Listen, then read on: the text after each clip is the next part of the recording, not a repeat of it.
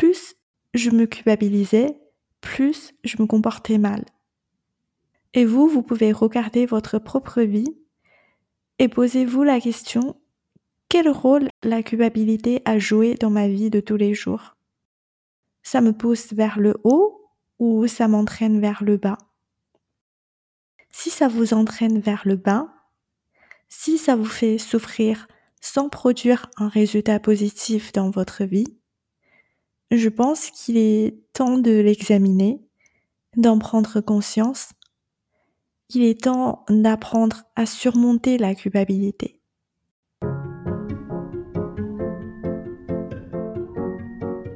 Vous écoutez Je veux divorcer, le podcast pour les femmes qui veulent partir après 10 ans ou plus de mariage. Je suis Azaren, coach en séparation chaque semaine, je vous donne des outils simples et précis qui vous aideront à avancer sereinement dans vos réflexions et vos démarches pour être enfin libre et vivre en paix.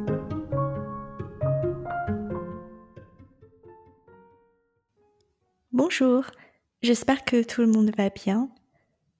Aujourd'hui, on va parler d'un sujet qui me tient vraiment à cœur, le sujet de la culpabilité.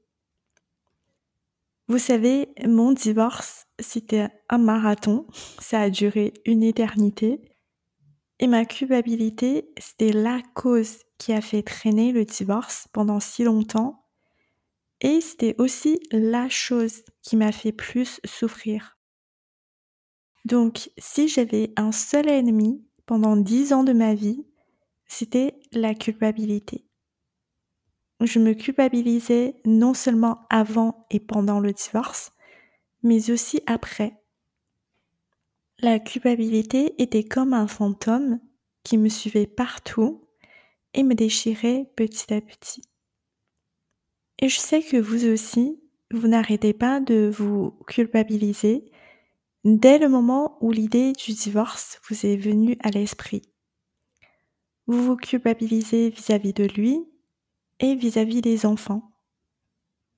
Donc, je pense qu'il est important d'en parler, de regarder la culpabilité bien en face, de la prendre en charge, avant qu'elle fasse autant de dégâts dans votre vie que dans la mienne.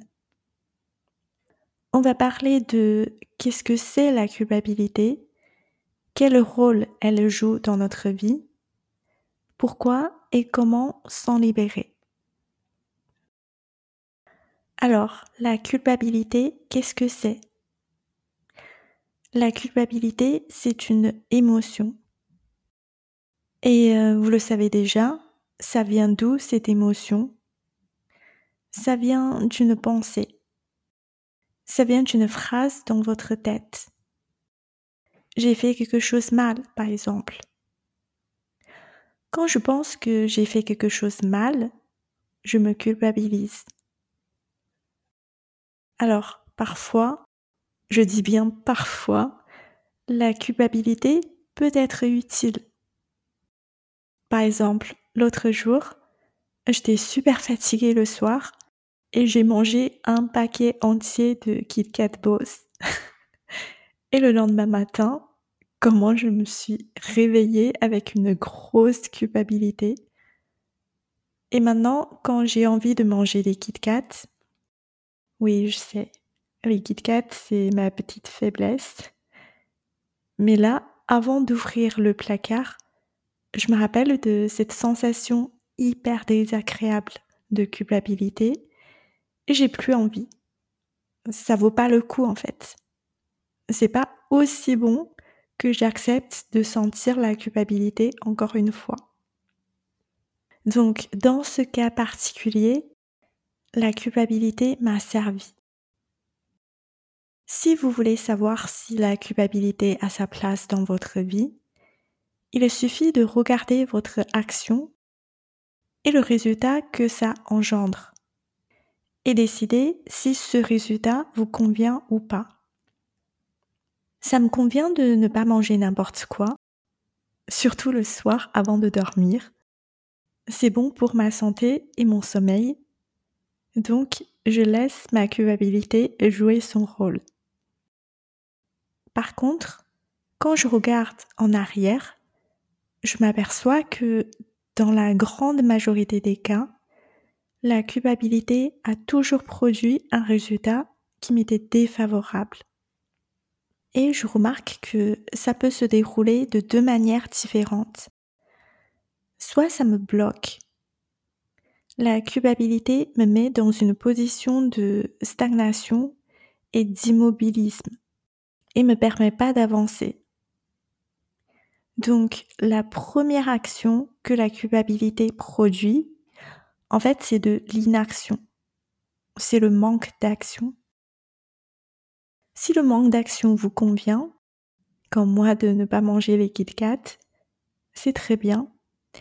Mais si le manque d'action ne vous convient pas, parce que vous avez envie ou vous avez besoin d'être en action pour accomplir quelque chose que vous voulez accomplir, la culpabilité peut vous poser un vrai souci.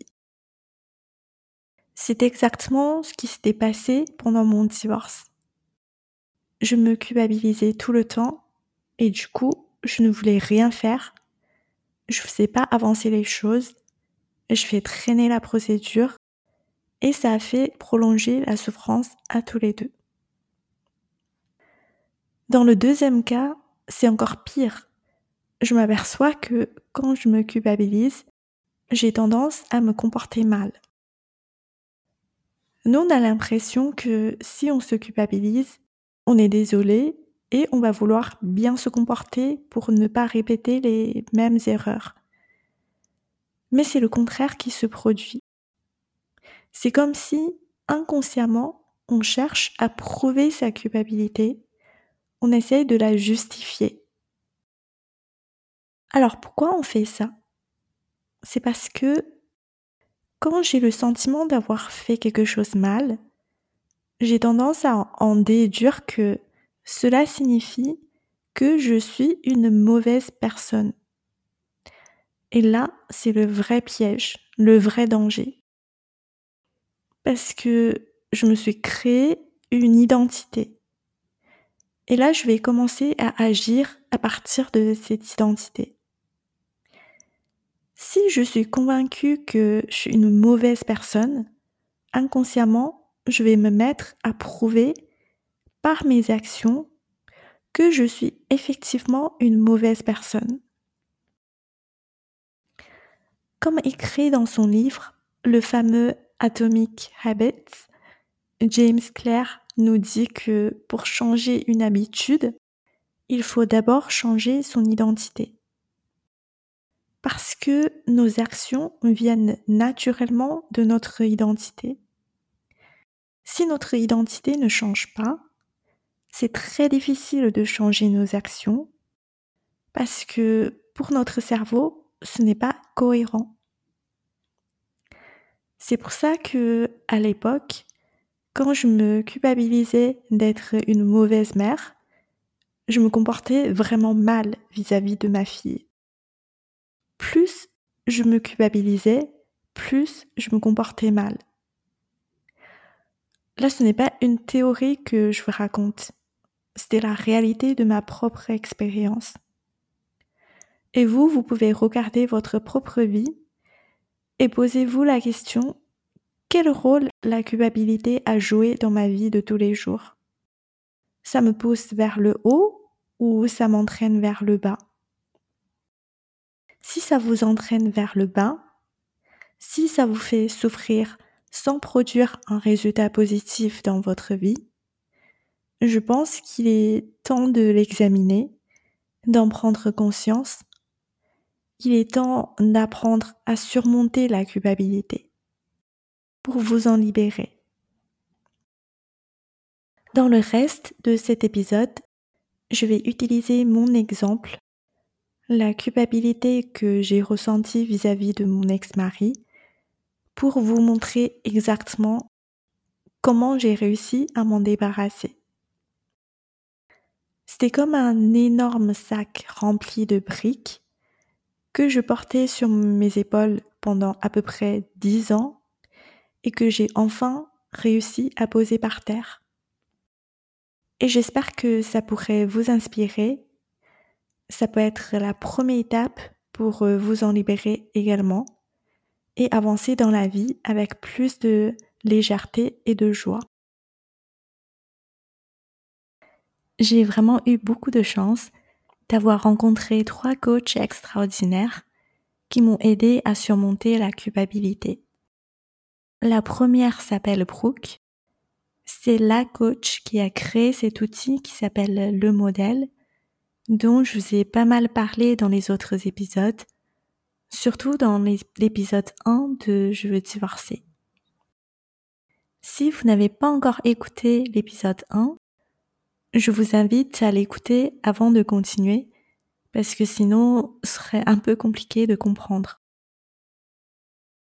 La culpabilité que j'ai toujours ressentie pour euh, mon ex-mari était basée sur la croyance que il souffre à cause de moi, que je suis responsable de sa douleur, de sa souffrance.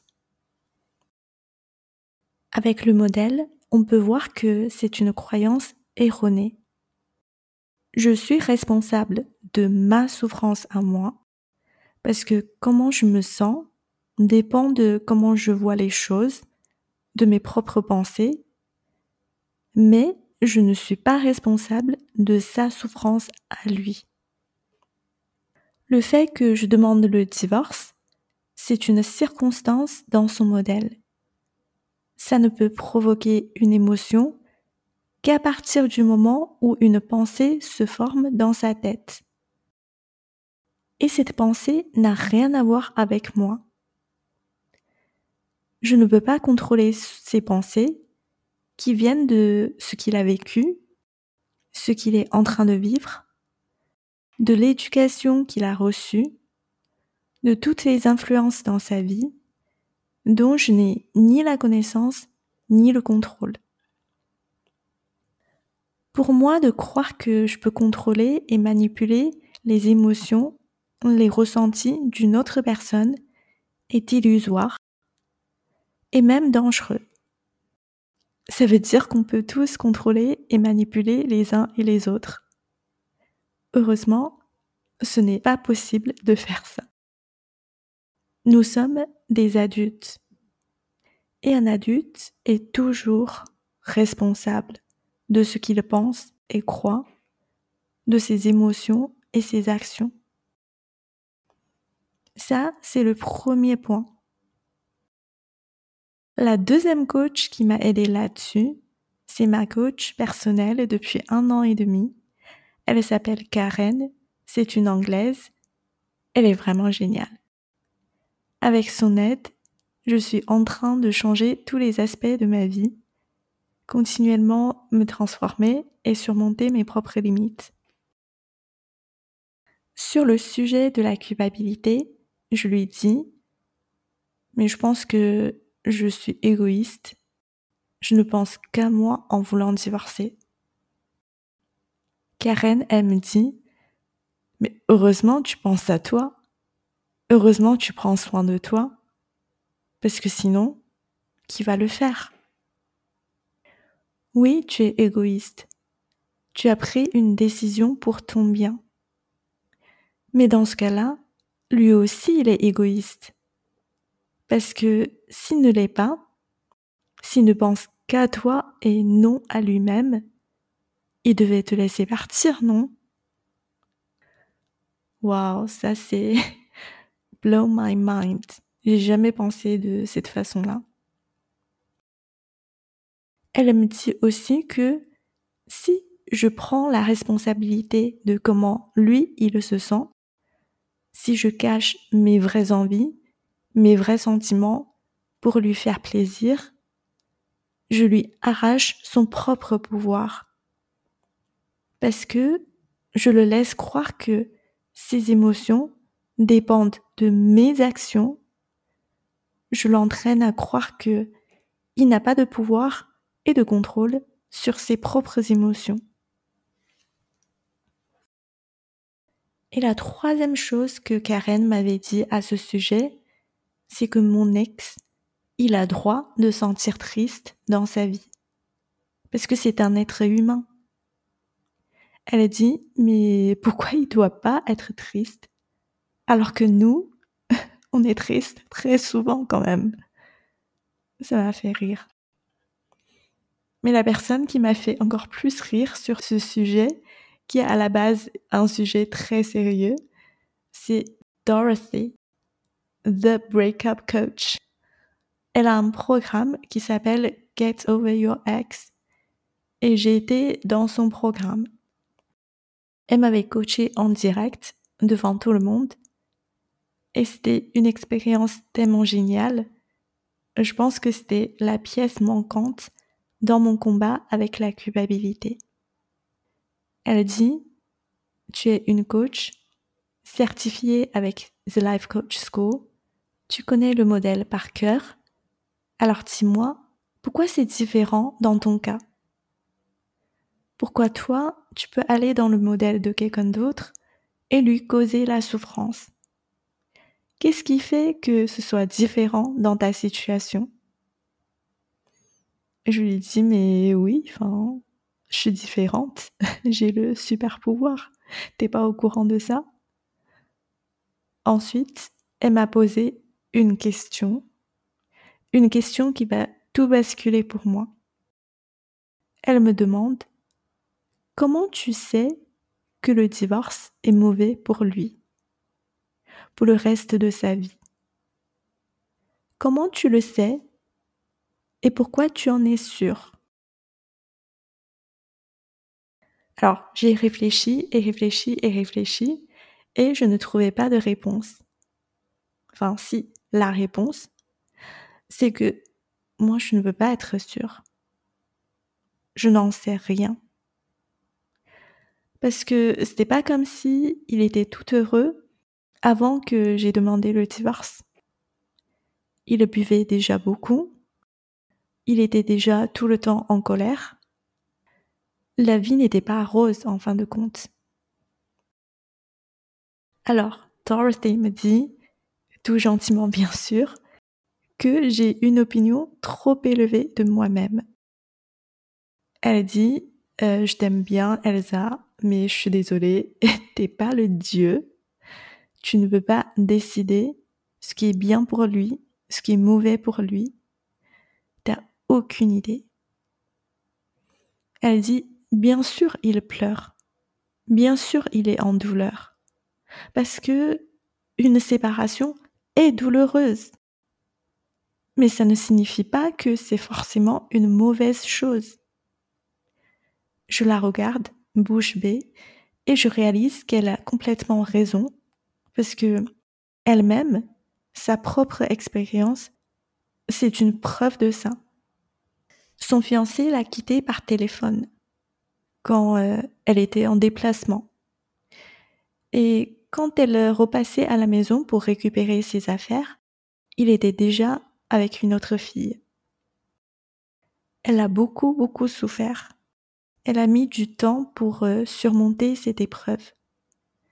Mais des années passent et regardez-la aujourd'hui, toute rayonnante, épanouie, une vraie businesswoman, très réussie, et elle a trouvé l'homme de sa vie.